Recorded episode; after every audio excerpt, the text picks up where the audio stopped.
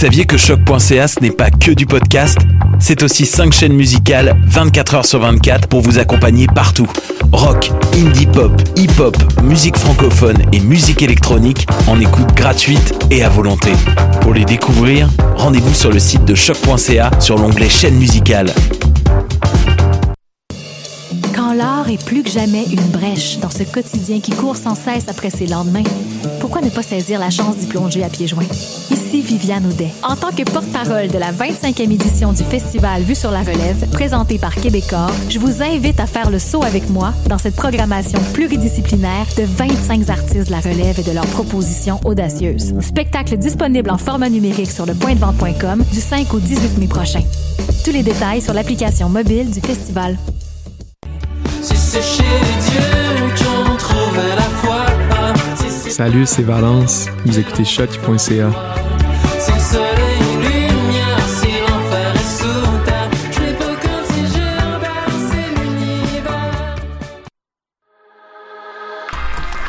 La session est finie, puis il fait trop beau pour suivre l'actualité. Vous en faites pas, on est là pour vous faire un recap.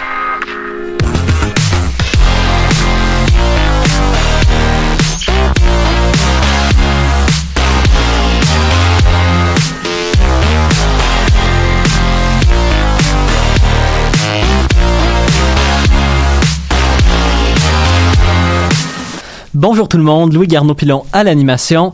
Je suis accompagné aujourd'hui de Nicolas, Manon et Daphné. Et j'espère que tout le monde va bien. Très bien. Ça va super bien. Il fait trop beau pour pas aller bien, honnêtement, dans une journée comme ça. Là. La température est parfaite aujourd'hui, sincèrement. Ah, vraiment, il n'y a, pas à se plaindre de tout ça. De tout ça là. Euh, c'est le fun. On retourne, on retourne au temps qui faisait début mars, euh, quand on a eu un mois de mars ridiculement chaud. Et là, finalement, j'ai l'impression que je peux bientôt sortir en t-shirt. Oui, ben il y avait eu comme une journée où il faisait super beau. Là, on est, ret- on est retourné dans le froid. Avec Là, la on- neige. Ouais, on a Ouais. eu une tempête de neige il y a Ouais. pas longtemps et je, suis- je, je suis plus capable. J'ai plus la force mentale pour me soumettre à une autre. euh, Imagine là, une tempête de neige mi-mai après ces températures. Oh. Nicolas, jinx nous pas. Jinx nous pas. Parlant de bonnes nouvelles, les cas de COVID sont à la baisse, donc on va se lancer là-dedans directement. Baisse globale des, euh, des hospitalisations. Pour notre moyenne québécoise, c'est des résultats vraiment encourageants. 662 nouveaux cas. Une moyenne de la semaine de 874 nouveaux cas par jour. Ça, c'est une baisse de dou- 12 Généra- Généralement, quand on voit nos notes baisser de 12% dans notre session, c'est pas un bon signe. Ah, ah non, C'est totalement contraire cette fois-ci. On est content de la baisse. Euh, une baisse générale dans Montréal et la capitale nationale. Cependant, une augmentation en Gaspésie où les cas ont triplé. L'Estrie est récemment passé au rouge. Il y a 43 nouveaux cas, euh, aujourd- euh, 43 nouveaux cas déclarés aujourd'hui. On continue de faire attention quand même au- à, ces niveaux-là. C'est deux régions qui vont peut-être devenir plus chaudes. Même si ça va mieux dans nos villes, puis qu'on a tendance à croire que la COVID, ça se passe souvent dans les territoires urbains, on fait attention partout. On reste positif, par contre. Positif Euh, par la COVID ou... euh, Pardon. C'est notre meilleure semaine de vaccination pour l'instant. Une moyenne de 75 000 vaccinations par jour. En fin de semaine, on a brisé des nouveaux records. Maintenant, 42% des Québécois ont eu leur première dose. 176 000, c'est à peu près 2% ont eu leur deuxième dose. Ça avance Ça. très, très, très vite. Oh, ouais. Vraiment, là, c'est c'est des gros nombres qu'on voit là. là. Soi- 75 000, c'est plus que le Centre Bell qui a été vacciné. euh. Mais ce qui est agréable, c'est de voir que moi, à mon entourage, tout le monde se fait vacciner. Tu sais, c'est le fun de savoir ça. Comme c'est concret, là. On voit les gens, Mhm. oui, j'ai pris mon rendez-vous. C'est. On se c'est sent pas- proche, Oui, c'est ça exactement, ça. parce que là, on connaît. Ben, pour ma part, je connais beaucoup de gens qui me disent qu'ils vont se faire vacciner, puis ça, je trouve ça, je trouve ça merveilleux. Vraiment, Mhm. c'est- c'est agréable. On va dipper un tout petit peu dans le négatif deux secondes. En fait, ça dépend comment vous le voyez. 2716 nouveaux cas en Ontario, 19 morts. Le confinement va probablement être gardé là-bas pour un petit bout. C'est des meilleurs chiffres qu'il y a deux semaines, on va l'admettre. Ça reste des cas assez critiques. Le Canada frappe bientôt le 25 000 cas. Euh, le 25 000 morts, excusez-moi. C'est on le prend comme on veut, ce genre de chiffre-là. C'est quand même un rappel des dégâts que cette pandémie-là peut causer. Euh, sur ça, c'est aussi un rappel que la vaccination ne fonctionne que si 75% de la population reçoit sa deuxième dose. Donc on reste à l'affût pour ça. On essaie de convaincre tout le monde qu'il y a des doutes poliment. Hum. Poliment, on, on se rend nulle part à insulter quelqu'un qui veut pas se faire vacciner. Et maintenant qu'on est encore dans le Québec, euh, je nous amène pour un nouveau cas que j'ai pas eu le temps de discuter avec vous, la gang, que personnellement, je suis vraiment excité. On t'écoute. Euh, c'est passé un peu sous notre radar dans les derniers jours et c'est le rapport Laurent et les conclusions de la DPJ. Ok. Je Dis-nous sais pas si ça a été suivi, vous avez dû tout voir le nom passer. Là. Ouais, c'est ça. Récemment, là, dans les petites notifications sur mon téléphone. Euh, c'est ça, rapport Laurent, Ouais, tout le monde, c'est tout le ça. monde est d'accord, tout le monde est content, mais personne d'entre nous qui l'a vraiment suivi. hein. C'est fou, c'est Mhm. c'est c'est une énorme histoire qu'on n'a pas eu le temps de discuter. Et c'est dommage parce que c'est gros comme nouvelle, c'est des changements vraiment majeurs à plusieurs aspects de nos systèmes sociaux qui ont été proposés, mais aussi une discussion sur une certaine réalité brutale au Québec. Apparemment, il semblerait que nos systèmes sociaux, plus spécifiquement ceux pour l'enfance, ont pas tout le temps été hyper, hyper efficaces. Hum. Mais il y a beaucoup d'excitation qui est sortie sur le rapport Laurent, qui était une, un commission, une commission dirigée par Régine Laurent, qui avait pour but de proposer des changements à nos systèmes sociaux. Et pour vous donner une idée de comment c'est gros, pensez au fait que Ghislain Picard, chef de l'Assemblée des Premières Nations Québec et Labrador, André Poirier, présidente de l'Alliance du personnel professionnel et technique de la santé et des services sociaux, se disent très satisfaits des recommandations. Une multitude de groupes partout au Québec sont très excités de voir ces changements se mettre en place. Et d'abord, on va définir de quoi on parle. Le nom vient de la présidente, comme je l'ai dit plus tôt, de la commission, Régine Laurent, qui est tout un personnage d'ailleurs. Venant de l'Haïti, Madame Laurent commence comme infirmière dans les années 80. De là, elle monte les échelons de la bureaucratie. De 2009 à 2017, elle dirige la FIQ, la Fédération interprofessionnelle de la santé du Québec. En 2019, elle est élue comme présidente de la Commission sur les droits et la protection de l'enfance, ou la Commission Laurent. C'est un peu comme Jimi Hendrix ou le band Jimi Hendrix Experience. C'est deux noms, mais c'est le même groupe. Et c'est de ce groupe-là des droits de l'enfance qu'on va parler aujourd'hui. La raison de la création de la commission est moins ludique et comique qu'on voudrait. Vous vous rappelez peut-être, il y a deux ans, une jeune fille de Granby de 7 ans était morte. Mm. Ça avait fait le tour des nouvelles. Il fut découvert que la cause de la mort de cet enfant fut un cas de négligence totale.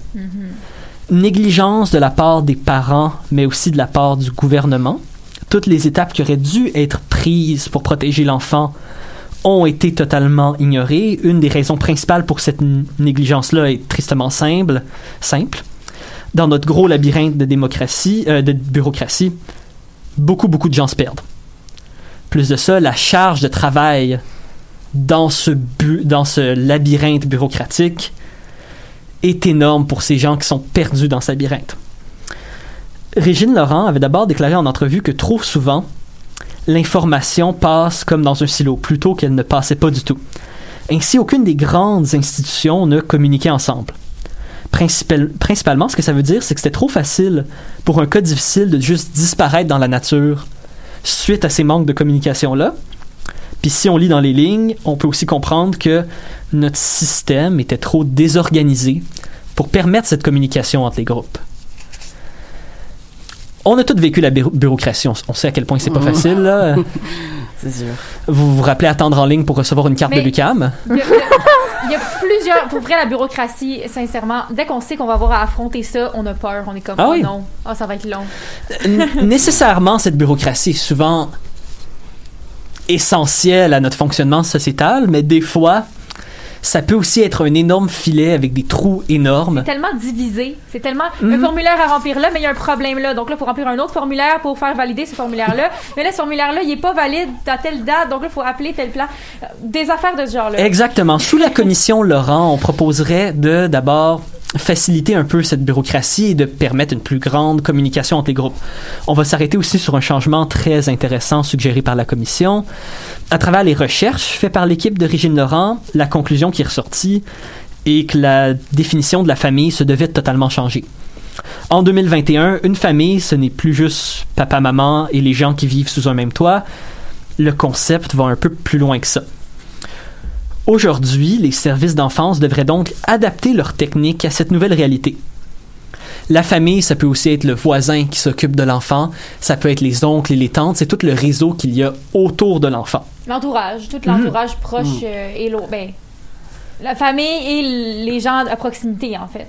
Absolument, c'est pas pour critiquer le travail des de- de- d'intervenants qui se sentent qui se centraient autour d'une version irréaliste de la famille, c'est juste important de souligner que on voit que nos institutions prennent le temps d'évoluer avec le monde.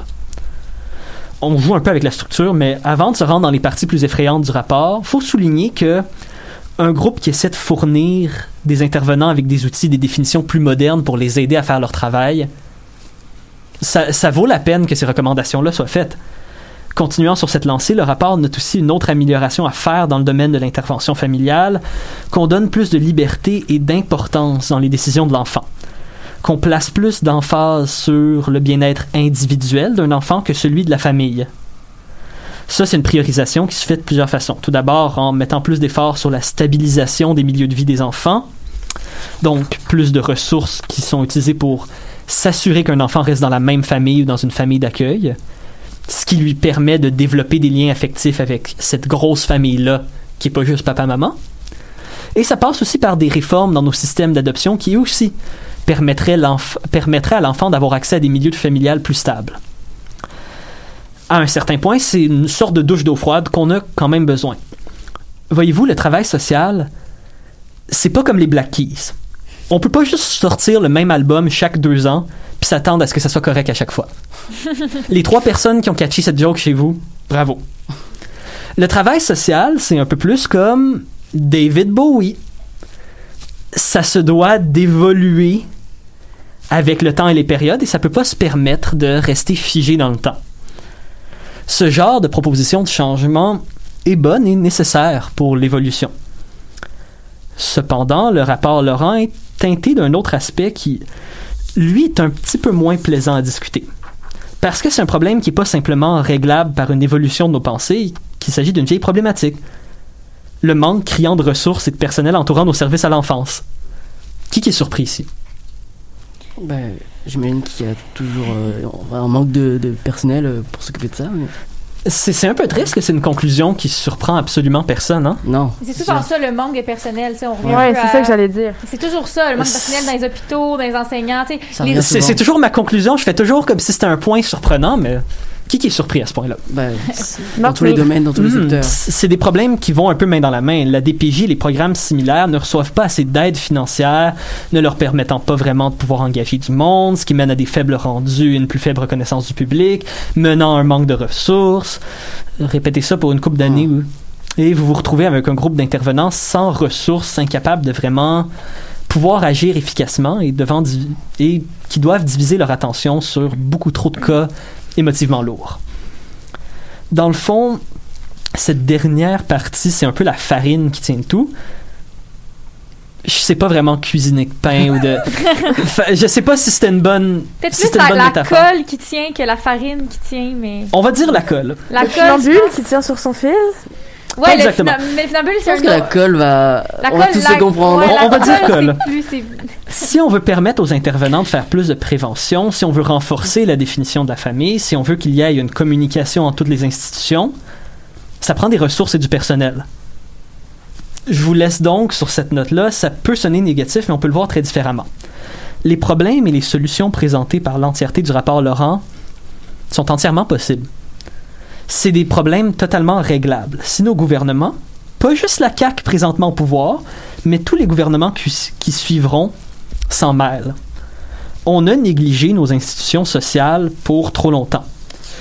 On peut évidemment continuer de pointer du doigt, ou on peut commencer tout de suite à agir et fournir nos services sociaux avec les ressources pour se permettre d'évoluer. Mâchons un peu là-dessus et on va aller sur quelque chose qui est un peu plus difficile à mâcher et ça c'est de la musique. On va se rendre pour notre premier numéro musical avec Ciel, de, Ciel Diamant de Claudel.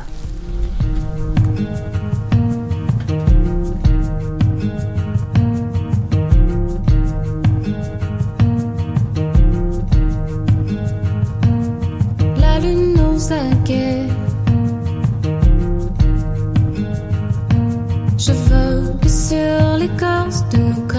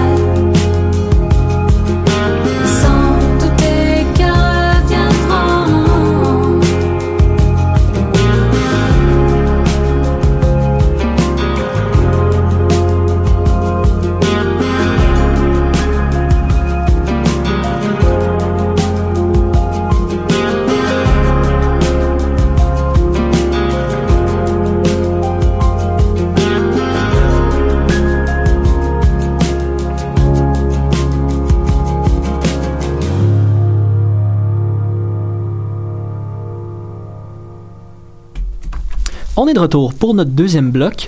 On va faire un petit voyage autour du monde. D'abord, on reste en Amérique, un peu plus au sud, beaucoup plus au sud si vous pensez aux États-Unis. Plus spécifiquement la Colombie où on a vu une montée d'actes violents. Nicolas, tu nous as préparé un dossier là-dessus. Ouais, depuis fin avril, la Colombie a fait face à de, de grands, d'importantes violences sans précédent. Euh, les images, elles ont fait le tour du monde, j'imagine au Canada aussi, euh, tant elles sont choquantes. En fait, ces images, euh, des milliers de Colombiens et Colombiennes descendent euh, dans la rue pour manifester contre le gouvernement en place, euh, celui d'Ivan Duque. Alors pourquoi on parle autant de la Colombie ces derniers temps? Pourquoi est-ce qu'on parle autant de la Eh ben Colombie oui, ces pourquoi derniers temps? on en parle autant? En Pourquoi fait, est-ce qu'on en parle autant? Bonne question, tu veux pas enchaîner. en fait, tout est parti d'un projet euh, de réforme fiscale proposé par le gouvernement, hein, donc euh, tout par de là en fait. Euh, cette réforme, elle prévoyait une augmentation des taxes sur les services publics et une hausse des impôts pour une partie, euh, une large partie en fait de la classe moyenne. Évidemment, on se doute que ça fait des, des, des pas contents. Euh, Pas content. des pas contents. Euh, je vous parle du négatif, mais il y a aussi du positif. Euh, cette réforme, elle garantissait un, un revenu minimum pour cette partie de la population. Donc, on va dire que c'est le petit revers de la médaille, un peu sympathique. Euh, mais si elle fait autant parler ou jaser en bon québécois, je m'intègre comme je peux. Euh, C'est bien, c'est bien, lâche pas. Euh, T'intègres. Sur la bonne voie. c'est tout simplement parce que le gouvernement a négligé sa stratégie de communication en choisissant un moment très peu propice pour cette réforme. Ça n'aura échappé à personne. Non, on en a marre de ces introductions. On est en pleine pandémie. Euh, les Colombiens et les Colombiennes concernés sont ceux qui gagnent moins de, de 800 euros par mois. Ça correspond à la classe moyenne. Pardon? Euh, de, de dollars, pardon. Ok. Ouais, du 800 coup, tu t'intègres pas tant que ça, finalement. euh. Fais attention, Fran- Oh là là. François Legault écoute peut-être, hein? Ah, mon dieu. 800 dollars par mois, merci de m'avoir repris. Euh, ça correspond à la classe moyenne très basse et ils avaient besoin de tout sauf d'une hausse des impôts et des taxes. Et sans Euh, communication, hein, c'est ça, c'est... Ben c'est, surtout la, la, la communication et le moment d'avoir choisi, enfin Mhm. où ils ont choisi pour mettre cette réforme en place qui choque. Euh, encore plus étonnant, les plus fortunés et les entreprises euh, qui n'ont été que très peu touchées dans la crise actuelle euh, ne sont pas impactés par cette réforme, évidemment. Donc, tous les gens qui ont les moyens de se payer cette augmentation d'impôts n'auront pas à la payer. c'est ça, voilà. Wow!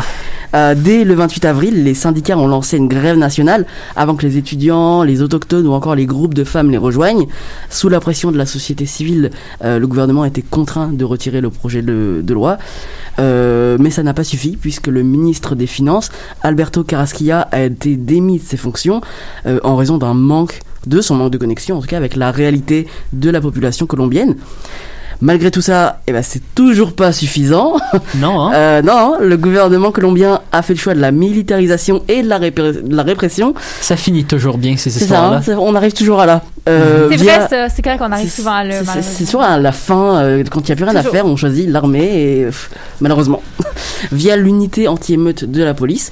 Résultat, hein, on s'en doute, une trentaine de morts, plus de 800 blessés, 90 disparus.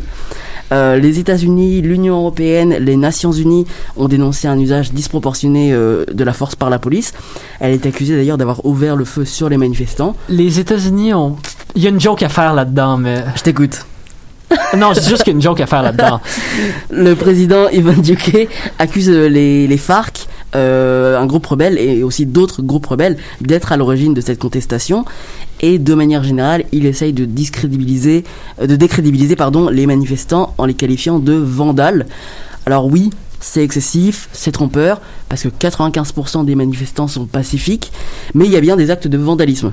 Comme tout Euh, le temps dans chaque manifestation, voilà, j'ai c'est envie ça. de te dire. Quand on arrive vers la, la fin des manifestations, souvent bah, il y a Ouais. les personnes les plus sombres, on va dire, euh, arrivent pour tout casser. À un certain point, oui, mais aussi, si je me souviens bien, c'était Gandhi ou Martin Luther King qui avait dit que la révolte, c'est le langage des non-entendus.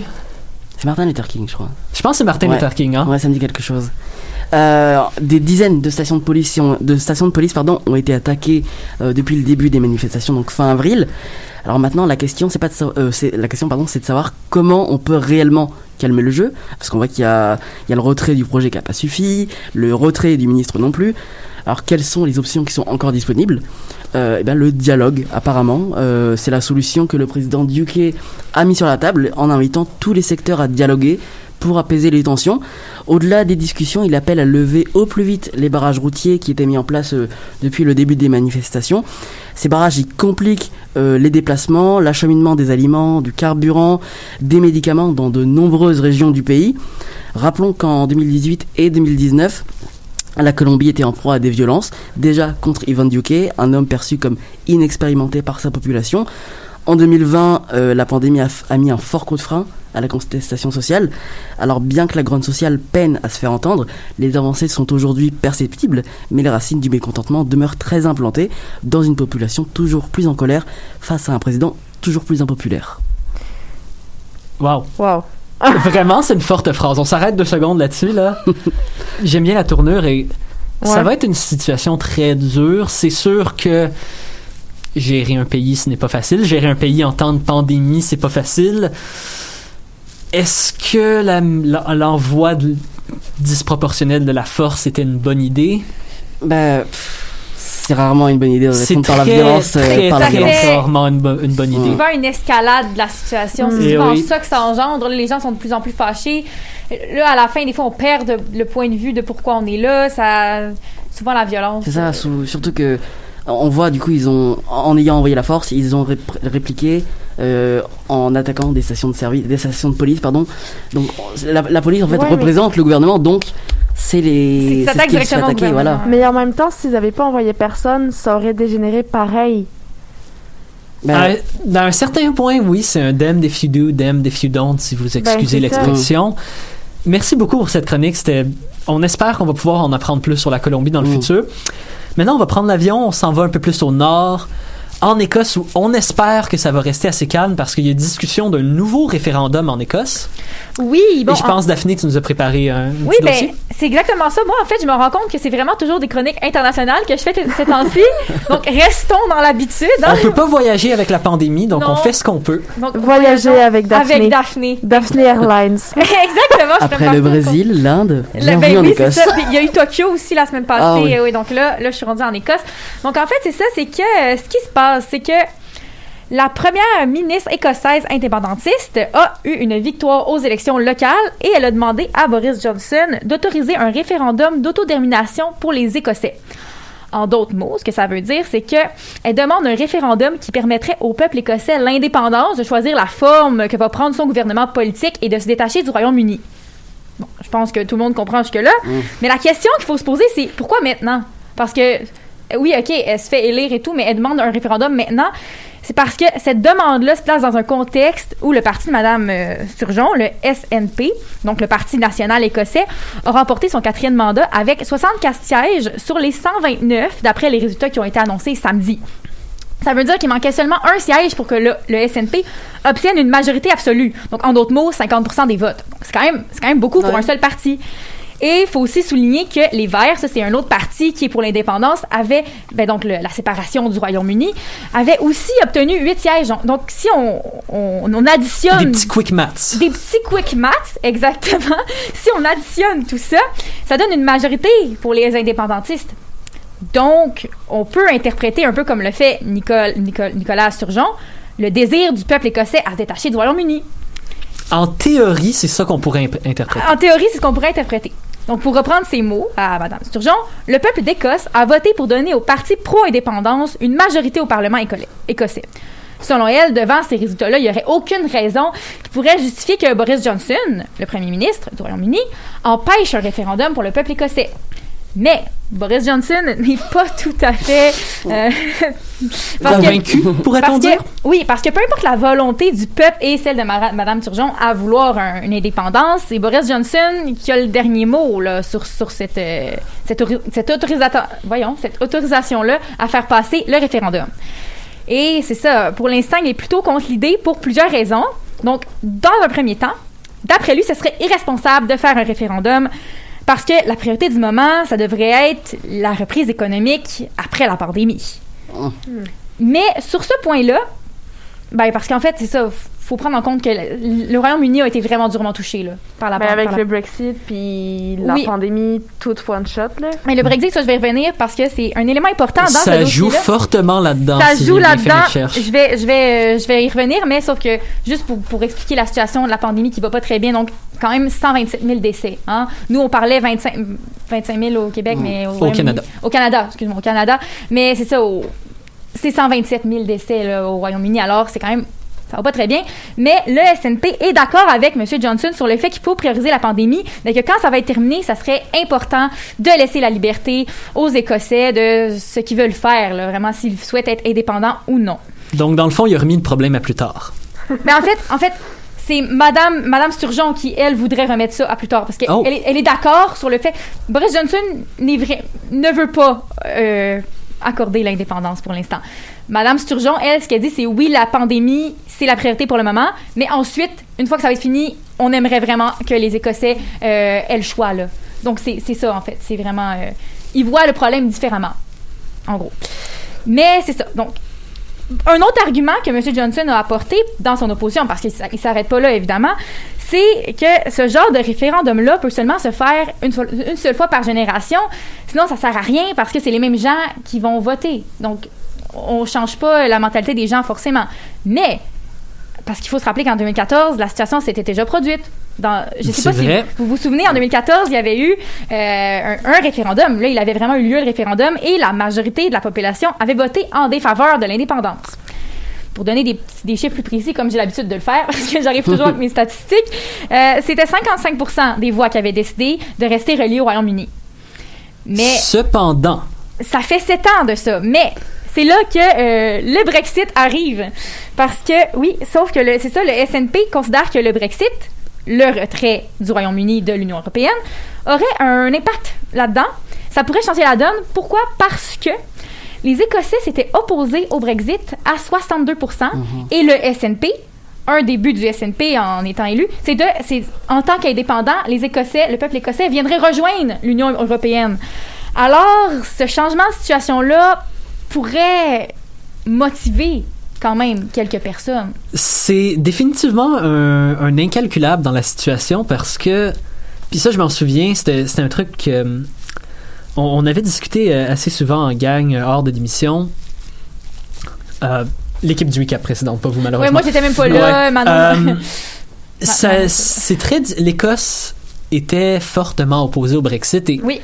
c'est sûr que ça doit jouer un certain rôle dans cette demande d'indépendance-là. Et Est-ce que ça va jouer assez pour motiver 6% de la population à changer d'idée?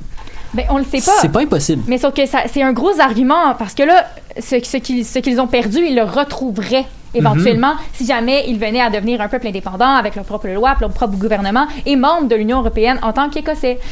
Mais bon, pour l'instant, on ne sait pas trop encore là, quelle tournure les événements vont prendre. Euh, mais si jamais la situation ne se règle pas, ça pourrait se finir en justice. Là, parce que, c'est ça, euh, pour reprendre les paroles de Mme Surgeon, ça serait absolument complètement absurde et complètement scandaleux. Ça signifierait qu'un gouvernement conservateur a refusé de respecter la volonté démocratique du peuple écossais. Parce que- C'est quand même une lourde accusation qui sortirait Oui. là. oui, parce que le peuple aurait le droit, en- normalement, de décider de se détacher. Ça serait le droit du peuple. Mais euh, bon, Boris Johnson, de son côté, a tenté de travailler avec Madame Sturgeon en l'invitant à une rencontre à laquelle vont prendre part les autres chefs de gouvernement locaux. Mais d'après moi, ça va être plus compliqué que ça. C'est pas simplement une rencontre comme ça que ça va changer. Surtout quand on, on sait que la majorité sont pro-indépendants. La, la majorité des- de la population qui a voté euh, au, ben, pas au référendum. Pro-parti Mais indépendant, pro-parti indépendant, exactement. Donc, rendu là, il peut y avoir une certaine alliance entre, Mais- les, entre les partis. Ce qui est drôle, c'est que tu sais, ils mettent en avant, le- enfin Boris Johnson dit, faut absolument relancer l'économie avant de, penser à à la dépendance. Mhm. Sauf que finalement, si l'Écosse, enfin, si l'Écosse veut relancer son indépendance, faut en profiter maintenant, parce que là, clairement, ils, ils vont pas bénéficier du Royaume-Uni. Sais, le Royaume-Uni a vraiment du mal là depuis qu'ils se sont détachés. de- Ils le feraient sans l'Écosse, mais eux, Ouais, bon, et Oui, ils le font sans l'Écosse, l'argument mais- économique va peut-être même dans la faveur Dans des la Écossais faveur. parce que mais moi j'ai l'impression qu'il nous manque des détails. Là. ah oui c'est ça Parce pour l'instant ça reste dans le territoire de la spéculation. Exactement, parce qu'on n'est pas économiste et euh, je, ne prétends, je ne prétends pas savoir exactement euh, qu'est-ce qui rendrait ça compliqué, mais j'imagine que c'est compliqué. Donc, si jamais ils ont, ils ont avancé cet argument-là, euh, c'est Mm. qu'il doit y avoir quand même. Parce qu'il y a des problèmes, on s'entend. Et ça- faut tout, faut tout départager, faut tout séparer, ça, ça impliquerait des nouvelles lois. Des... Donc, en fait, ce qui veut dire, c'est comme repartons peut-être sur des bonnes bases avant de vous détacher. Mais là. l'Écosse, ce serait beaucoup plus gagnante à, rejoindre l'Union Européenne dès maintenant pour relancer son économie. Ben, ça, c'est à voir quand même. Parce que- Reste à voir comment, Comment ça l'Angleterre en général va développer son économie après. Ouais. C'est exactement ça. Donc, je crois que c'est une situation qui est quand même qui demeure compliquée. Surtout que la, la, faut prendre en compte que la première ministre était d'accord sur ça, le fait de prioriser d'abord la, La pandémie. la pandémie, donc de relancer l'économie. Mais c'était vraiment un, un projet euh, qui était dans un dans un futur proche, je dirais, de, de faire un référendum pour simplement sonder la population. En fait, c'est simplement ça. Ouais. Est-ce que vous voulez oui ou non être indépendant? Donc, on n'est pas encore rendu à séparer et tout là. On n'est pas encore rendu là. On est rendu à un sondage. C'est une étude pour l'instant. non, c'est ça. Mais c'est vraiment une situation qui va être intéressante à suivre parce que c'est un problème. Les Écossais, c'est un, un problème. Ben, pas un problème. Pas les Écossais qui sont un problème, mais je veux dire, la, le- la situation écossaise revient régulièrement, je trouve, au- à, à tous les. Euh, ça fait longtemps que ça dure, hein, la situation des Écossais. On- Les irréductibles, j'allais dire gaulois, mais les irréductibles celtiques. Oui, depuis extrêmement des années, des années, des années, des, des centaines d'années. Donc, euh, si jamais ça changeait, ça serait comme une. On va en entendre parler. Mais c'est très large parce que tu as beaucoup de, euh, j'ai envie de dire, minorités culturelles un peu Mhm. partout dans le monde qui s'inspirent ou discutent avec l'Écosse. Évidemment, on va pas se le cacher, le Québec a une certaine parenté dans, cette, On est similaires, on est assez dans ce conflit-là, les Catalans en Espagne, et ça, c'est les, les deux plus populaires à quoi je suis en train de penser en Mais plus de l'Écosse. On n'est pas aussi vieux, par exemple.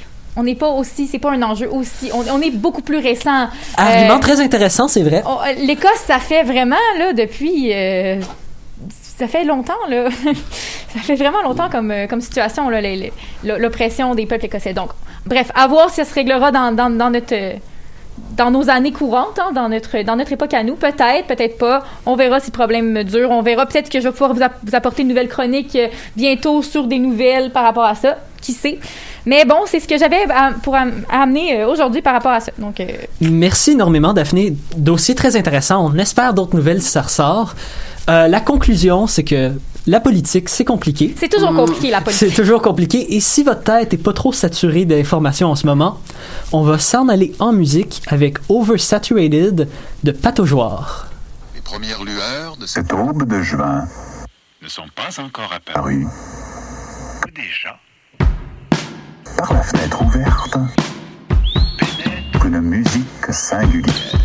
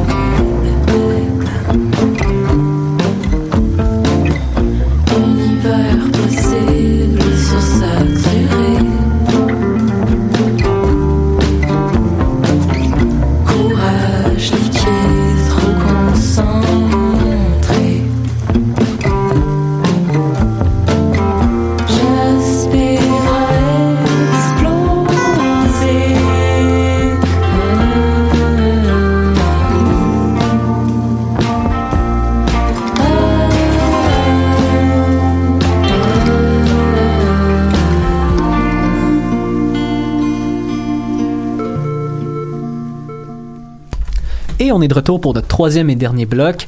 C'est le bloc qui est le plus fun à faire, honnêtement, le méli-mélo de nouvelles. Avant qu'on se lance dans l'insolite, je pense que Daphné, tu nous as peut-être préparé deux, trois nouvelles? Des nouvelles sérieuses, comme le veut la tradition. Je- J'espère on- J'espère on pourra sourire quand même. Ben, ben, euh, oui et non, euh, ça va dépendre, euh, ça va dépendre, mais je vais commencer avec euh, les courses de chevaux. C'est, c'est- ouais, c'est un sujet hein, qu'on, n'aborde pas souvent, je trouve. Puis je Non. me disais, hey, Il y a qui- encore des gens qui font ça? Oui, il y a encore Ouais, des gens qui font ça. Oui, oui, mais c'est juste que moi en tant La que voiture a été inventée, Manon. Pourquoi tu me regardes comme ça? Mais c'est ça, c'est étrange que j'en ai jamais parlé parce que moi j'adore les chevaux et tout, donc c'est étonnant que j'ai jamais parlé de chevaux. Mais bon, c'est le- ça, ça s'annonce aujourd'hui. Alors, ce qui s'est passé tout simplement, c'est que le gagnant du Derby de Kentucky à Louisville, Medina Spirit, a été testé positif à un test de dopage. Oh merde. Oui. Le cheval ou Le la cheval. personne? Ben, la personne, honnêtement, euh, je vois pas ça changerait quoi qu'elle se dope, là, parce que c'est une course de chevaux. Hein, donc, euh, c'est le cheval qui. C'est le cheval qui arrive avant ou non, là. J'imagine juste le mec sur son cheval complètement shooté. Vraiment musclé, là. Même que c'est pas avantageux parce que t'es plus lourd techniquement. Donc le but c'est d'être ben si tu t'es plus fort ou tu sais pas tu prends des trucs pour tes muscles, Mhm. c'est pas avantageux. Là, vraiment c'est le cheval. Euh, mais donc c'est ça en fait. euh, le cheval a été déclaré positif à une dose trop forte de bêta-méthazone. Donc, pour ceux qui savent pas c'est quoi, donc moi je l'ai appris moi-même en faisant. Moi, je veux bien savoir ce que c'est. Ouais, Ouais, ça. je- je suis curieux, on voit. C'est ça, la- le bêta-méthazone, c'est un anti-inflammatoire qui est parfois donné aux chevaux pour diminuer la, diminuer la douleur. Mhm. Donc euh, voilà, si, ça, si, si jamais euh, c'est confirmé, ce qui va se passer, c'est que le cheval va perdre son titre et ça va être le deuxième cheval, donc euh, Madaloon, qui va être déclaré vainqueur. Donc en fait, il va comme gagner par défaut. Donc c'est ça. mais c'est- le, le dopage dans les courses de chevaux, c'est malheureusement une réalité. C'est Ouais. malheureusement. Ah ouais, hein? Oui, ah oui. C'est ah quelque oui, chose oui. qu'on. Puis comment ils font pour trouver le, le cheval dopé? Ils regardent lequel des chevaux est vraiment comme hyper musclé en train de soulever C'est des des tests poids. d'urine qu'ils font Ah, ok. pour les chevaux. C'est moins fun que ce C'est- que tu penses. Chaque jour, cas, la je- fantaisie je, sais pas se s'il y a brise un d'autres- peu. Je sais pas s'il y a d'autres techniques, mais en tout cas, moi, je sais que des tests d'urine, c'est c'est ça, souvent, Mhm. qui est utilisé. Mais c'est c'est ça, c'est comme les humains, je veux dire, dans, dans des. euh, Mais bon, peut-être qu'il y a d'autres méthodes. Mais non, c'est pas simplement en regardant le cheval, ah oui, lui, il est musclé. euh. Ah ouais, ce- celui qui est en train de bencher du 240, là, c'est. Non, non. C'est mais- lui. Je sais pas si tu sais comment ça marche du coup, mais euh, est-ce que c'est aléatoire ou est-ce que vraiment ils ont eu des doutes sur ce cheval-là et Euh, je- J'ai pas de détails sur ça, mais euh, je sais, moi, j'ai déjà fait de la compétition de l'équitation à petit niveau. Mhm. Et on, nous, c'est aléatoire. Ok. comme Ça m'est déjà arrivé de- que mon cheval se fasse piger pour un test. Donc, Ben, euh, probablement que dans les grandes courses de même, tous les chevaux sont pas mal. Mais je pense testés, que hein. oui, parce oui, que c'est trop gros. c'est- Je, je crois pas qu'on laisserait ça à Non l'aléatoire. euh. Surtout le cheval gagnant. Surtout, surtout, le le cheval gagnant. Bon raisonnement. Donc, euh, voilà. Par contre, Daphné, je trouve que t'es un petit peu trop musclé. Est-ce que tu Ah, écoute, j'ai moi là, les bras là, mais là personne peut me voir, on est à la radio. non, euh, mais non. mais pour rester dans le du côté des compétitions, on va parler des Jeux Olympiques, hein, moi et mes chroniques olympiques. euh, Ouais, ça, ça continue, ben, j'espère? j'ai- J'aime ça donner des nouvelles parce que je sais qu'il y en a qui ont hâte quand même si jamais ça, ça a lieu. Mais euh, non, en fait, ça fait suite aussi à ma chronique euh, l'année passée concernant la situation sanitaire à Tokyo. Mais depuis quelques jours, il y a une nouvelle pétition en circulation qui vise l'annula- l'annulation des Jeux olympiques de Tokyo. Donc, elle a déjà des dizaines de milliers de signataires. Euh, ça fait seulement quelques jours qu'elle a été lancée en ligne. Mais euh, là, je vais essayer de dire comme il faut son nom et je suis sûre que je vais pas le dire comme il faut. Mais bon, c'est Kenji Utsunomiya, un avocat qui a lancé la pétition. Mhm. Et ça a vraiment eu beaucoup de succès parce que, par exemple, en une seule journée, la pétition avait déjà eu euh, 50, euh, 50 000 noms. En, en une journée. Et euh, ouais, donc euh, c'est ça. Faut se souvenir que hein, ça se déroule dans le contexte de la situation de l'état d'urgence à Tokyo, qui devait arriver à terme le 11 mai. Qui n'est mais pas arrivé à terme, Qui hein. n'est pas arrivé à terme, exactement. Donc voilà, ça c'est la situation. euh, mais, mais on ne sait pas ce qui va, ce qui va se passer avec les Jeux Olympiques. hein. C'est tellement. euh, est-ce qu'il y a une date pour savoir si ça va être cet été? Est-ce qu'ils ont mis une date butoir? Officiellement, je, je crois que. Juin? Daphné, c'est toi l'experte. C'est J'ai- le j'ai- 23 juillet. Va- c'est juste oui. que la, la date, mais en fait, la date comme d'où les Jeux Olympiques sont supposés commencer, c'est le 23 juillet. Après, est-ce pas qu'on va l'annoncer le apprendre- 23. Non, mais dans le sens, est-ce qu'on va apprendre dans un mois que finalement c'est annulé? Mm. Moi, je pense qu'au stade où on en est, ça va avoir lieu. Là. On a Mm. tout mis en place pour ça. Je veux dire, bon, Encore une fois, c'est pour l'instant sans ça, public, ouais, sans sans public. Sans public. Pour l'instant, ça joue sur le c'est supposé arriver, mais faut pas oublier que s'il y a une, euh, une catastrophe pandémique du pire niveau au Japon, c'est très possible aussi qu'il y ait Oui. besoin de Ouais, faire une ça. annulation, ce qui serait dévastateur aussi. La, la pétition, c'est surtout qu'il faut, comme dans le contexte de la pétition, faut, faut, faut toujours se dire, c'est les Japonais, ben c'est eux qui reçoivent. c'est eux qui sont pris avec ça. C'est nous, on est là, oui, wow. euh, C'est mais- toujours moins drôle quand t'as trop d'invités à ton appartement. hein. C'est ça, c'est toi qui. C'est comme le party. C'est comme moi, je vois ça, Ben oui, un, un party ça. qui, dé- qui dégénère. Moi, je vois Projet. C'est ça, tu c'est le fun pour ceux qui sont invités, puis euh, let's go, on y va. Mais après, euh, les vides cassées, tout ça, euh, ben, c'est la personne qui a la maison qui en paye les pots cassés. Donc, à voir ce qui va se passer avec ça. Sinon, pour faire un pont avec les nouvelles sanitaires, on va parler de l'Allemagne et des mesures assouplies. J'explique, en fait, je termine avec une nouvelle un petit peu plus positive parce que cette nouvelle-là, je vous le dis, elle montre qu'il y a de la lumière au bout du tunnel. En Allemagne, les personnes qui ont été vaccinées contre la COVID-19 vont avoir des assouplissements de leurs mesures sanitaires. Bon. Les personnes vaccinées, donc vraiment, c'est spécifique à elles. Ces mesures-là vont comprendre euh, ça les personnes qui ont aussi été victimes du coronavirus et qui sont considérées comme étant guéries parce que c'est un peu, ben, Ils ont une certaine immunité. il y a une certaine immunité. Voilà. Donc, euh, pour l'instant, en Allemagne, 7 millions de personnes ont eu leurs deux doses de vaccin. Donc, ils vont avoir le droit à ces assouplissements-là. C'est bon. Ça veut dire qu'il va être possible pour ces gens-là de se rendre dans n'importe quel magasin sans montrer de test négatif, comme le reste de la population doit le faire à l'heure actuelle, ou de se réunir dans plusieurs euh, endroits sans restriction, donc en privé, par exemple. Bon, on Mhm. s'entend qu'on on parle pas de rassemblement de 150 personnes. là. On parle de comme petits rassemblements, euh, petits rassemblements chez les gens entre eux, par exemple, euh, je sais pas, pour un souper. Euh, aussi, le couvre-feu qui avait été fixé à 22 heures au mois d'avril. Donc, ça, c'est quand même plus sévère qu'ici, hein, à 22 heures. On- nous, on se plaît, on se plaint à 9h30, mais eux, c'est quand même plus tard. Euh, ne va pas s'appliquer à ces personnes-là. Donc, ça va Ça veut quand dire même... qu'elles ont pas de couvre-feu? Non, ben, Oh. je sais pas si... Ça, par exemple... Ouais, ça, c'est intéressant comment ça va je, jouer. je ne ça. sais pas si ça va être seulement diminué, mais, mais je crois que c'est vraiment euh, juste pas de couvre-feu. Ah. Mais, mais en même temps... Euh, Ça a l'air énormément Ouais, plus hein. compliqué. Hein. là Par contre, pour la police La allemande, gestion, là. Mais c'est ça que je me faudrait se demande. balader avec sa pancarte vaccinée autour du cou, quoi. Mais je me suis posé la question. Parce que là, c'est ça. Est-ce qu'on va devoir. Là, ça sera plus les tests de anti ben, les tests négatifs à la COVID. Il va falloir fournir preuve de vaccin. Là, ça va être rendu Ah. ça. Mais non, mais je, je sais pas pour vrai comment ils vont gérer ça. Et je me suis posé la question aussi. Je me suis dit, le couvre-feu, est-ce qu'ils voulaient vraiment s'embarquer là-dedans? est-ce qu'ils voulaient vraiment s'embarquer dans cette. euh, ouais, c'est. C'est quand même un gros Surtout défi, le couvre-feu partiel pour certains et pas Ben, pour d'autres. Ça, mais c'est. je pense à ça, je me dis ça va être compliqué dans tous les, dans tous les cas parce Mm, que dans tous les cas, il faut dire, OK, les mesures sanitaires, dès qu'il y a des gens en rassemblement. J'ai hâte de voir comment ça va se faire, ça, en société. J'ai hâte de voir comment ça va se s'incarner en société. euh. C'est fou comment les, les pays ou les provinces comme le Québec ont des, des stratégies tellement différentes. Oui. La France, Oui. la Belgique, l'Allemagne, Ouais. le Québec. Tout le monde essaye de faire à sa, sa manière. Ça marche plus ou moins, mais, Mais euh, c'est vraiment différent entre Ce qui est bien endroit. Là-dedans, que je trouve vraiment amusant, c'est que là, on se dit, hey, wow, on, on voit que le vaccin, tu sais, quand même un avantage, fait que ça va peut-être pousser plus de gens à aller chercher un vaccin. étant donné Comme ça dit- pourrait en pousser plus à critiquer. comme ça pourrait- bon, il y aura toujours des gens qui vont critiquer. Peut-être peut-être avec raison. C'est juste que là, au moins, je me dis ben, les gens qui vont avoir des vaccins, ils vont avoir un assouplissement. On voit que comme ça fonctionne, on voit qu'on on, approche d'un retour à une vie plus euh, naturelle. Mais ouais, c'est, ça me fait un peu penser aux, aux États-Unis pour faire une petite transition avec ta chronique. Euh, Il y a des endroits où on reçoit un donut gratuit euh, pour, avoir été vacciné. Ah! Oh là, Manon regarde, elle a envie d'avoir son donut, là je le sens. Non, Il y a des endroits où tu reçois 100 dollars en Caroline du Nord ou Caroline du Sud, mais je vais en plus. parler un petit peu plus tard. Ok, d'accord, très bien.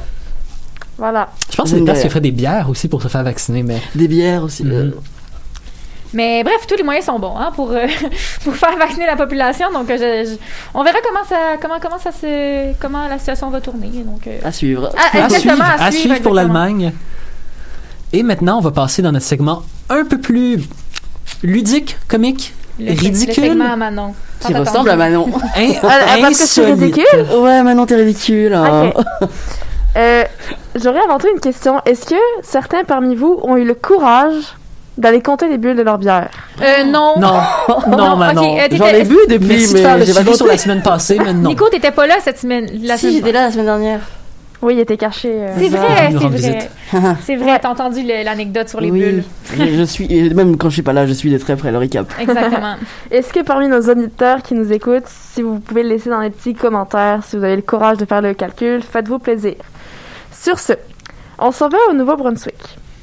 Pour une fois, les nouvelles insolites se passent quand même au Canada, j'ai envie de dire. hein? On est capable d'être bizarre au Canada. Mais oui, c'est toujours en Angleterre, aux États-Unis. Ouais, hein? En Angleterre, En ils France, en France et en Angleterre, là, sont populaires. On est ceux-là. très très bizarre en France. Ça, on assume. c'est pas elle qui va dire le contraire. ça explique pourquoi je fais les nouvelles insolites. En tout cas, il y a une bouteille qui a été jetée à la mer, euh, qui a été retrouvée par une famille, donc au Nouveau-Brunswick. Et euh, certes, la découverte date de 2017, mais je me permets de vous en parler parce que cette bouteille fait l'objet de récentes études. Des chercheurs de l'Université du Québec à Rimouski se sont penchés sur l'affaire parce qu'en fait, cette lettre date du 13 avril 1912, à savoir Hmm. la veille du naufrage du Titanic. Oh non. Oh non. Mais oui, tout le monde connaît la date. euh, Mais bien sûr, tout le monde... Mais est-ce que tu t'en vas vraiment ou je pense que tu t'en vas en ce moment? peut-être. Ouh. La lettre a été signée par Mathilde Lefebvre et c'est une passagère du Titanic qui est âgée un petit peu moins de 13 ans au moment des faits, selon les informations de Lucar. Donc cette Mathilde, elle serait originaire de Liévin, une petite ville située dans la région du Pas-de-Calais. On en revient encore à la France. elle, Fallait en parler. Tous les chemins mènent oui. en France. Eh, Tous les chemins mènent en France. oui. euh, donc, euh, elle aurait voyagé avec sa mère et ses frères et sœurs à bord du Titanic pour rejoindre leur père, euh, déjà en Amérique depuis deux ans.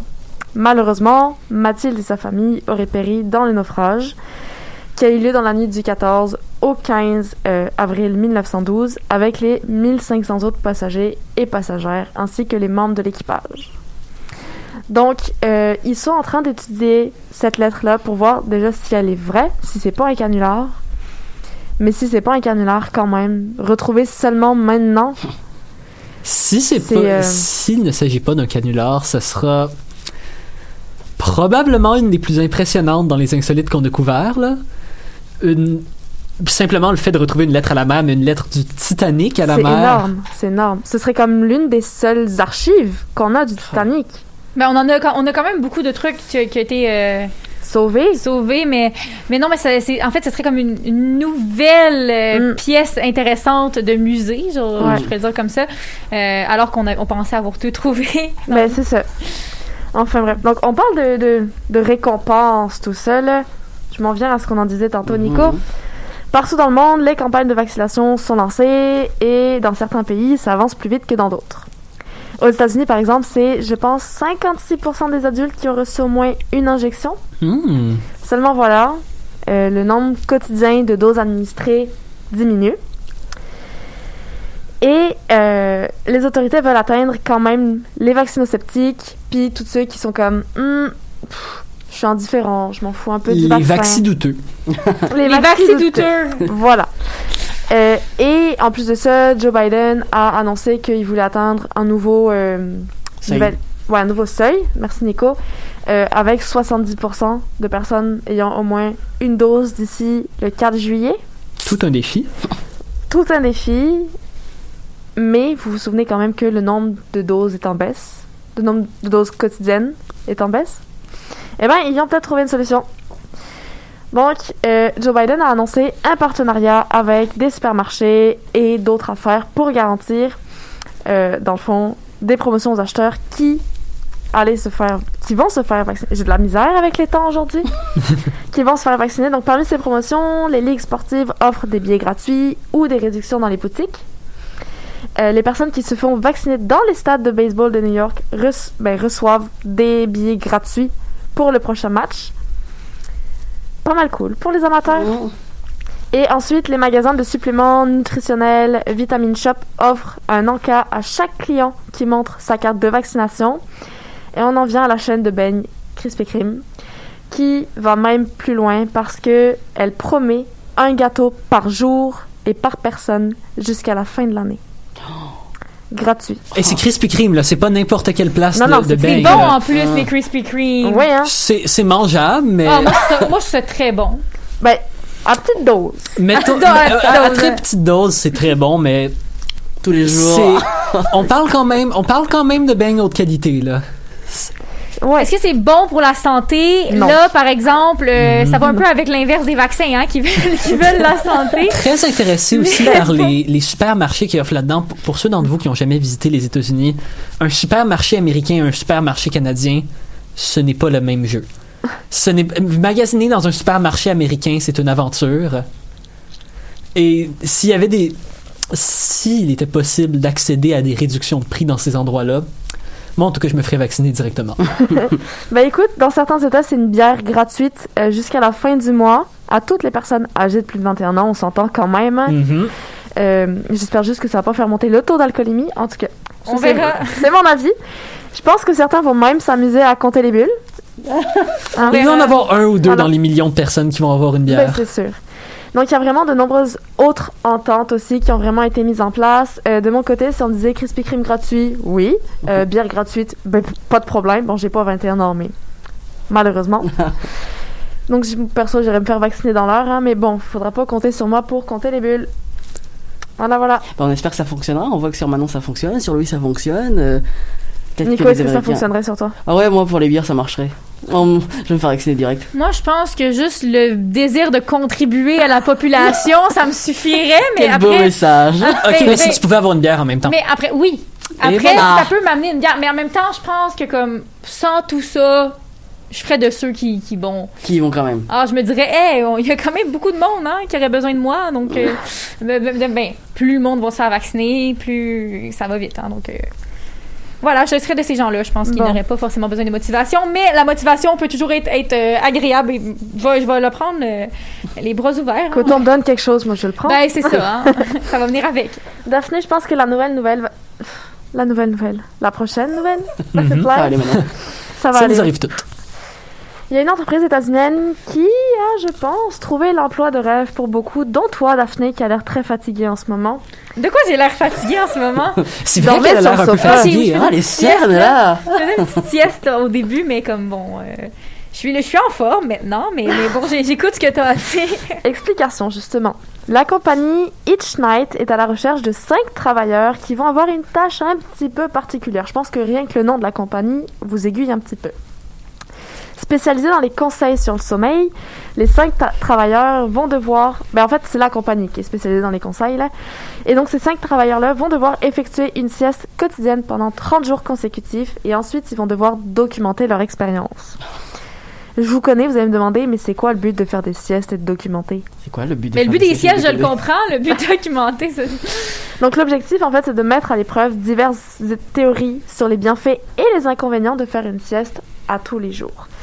Niveau salaire, on parle de 50 dollars par sieste, C'est pas dégueu. ce qui nous fait un total de 1500 dollars à la fin du mois. Je veux bien être payé pour dormir. moi Ok, aussi. mais faut signer où pour ça? Alors justement, sauf qu'on si demande combien de lignes pour le compte rendu de la sieste. hein? J'écris pas, j'écris pas 600 mots sur ça.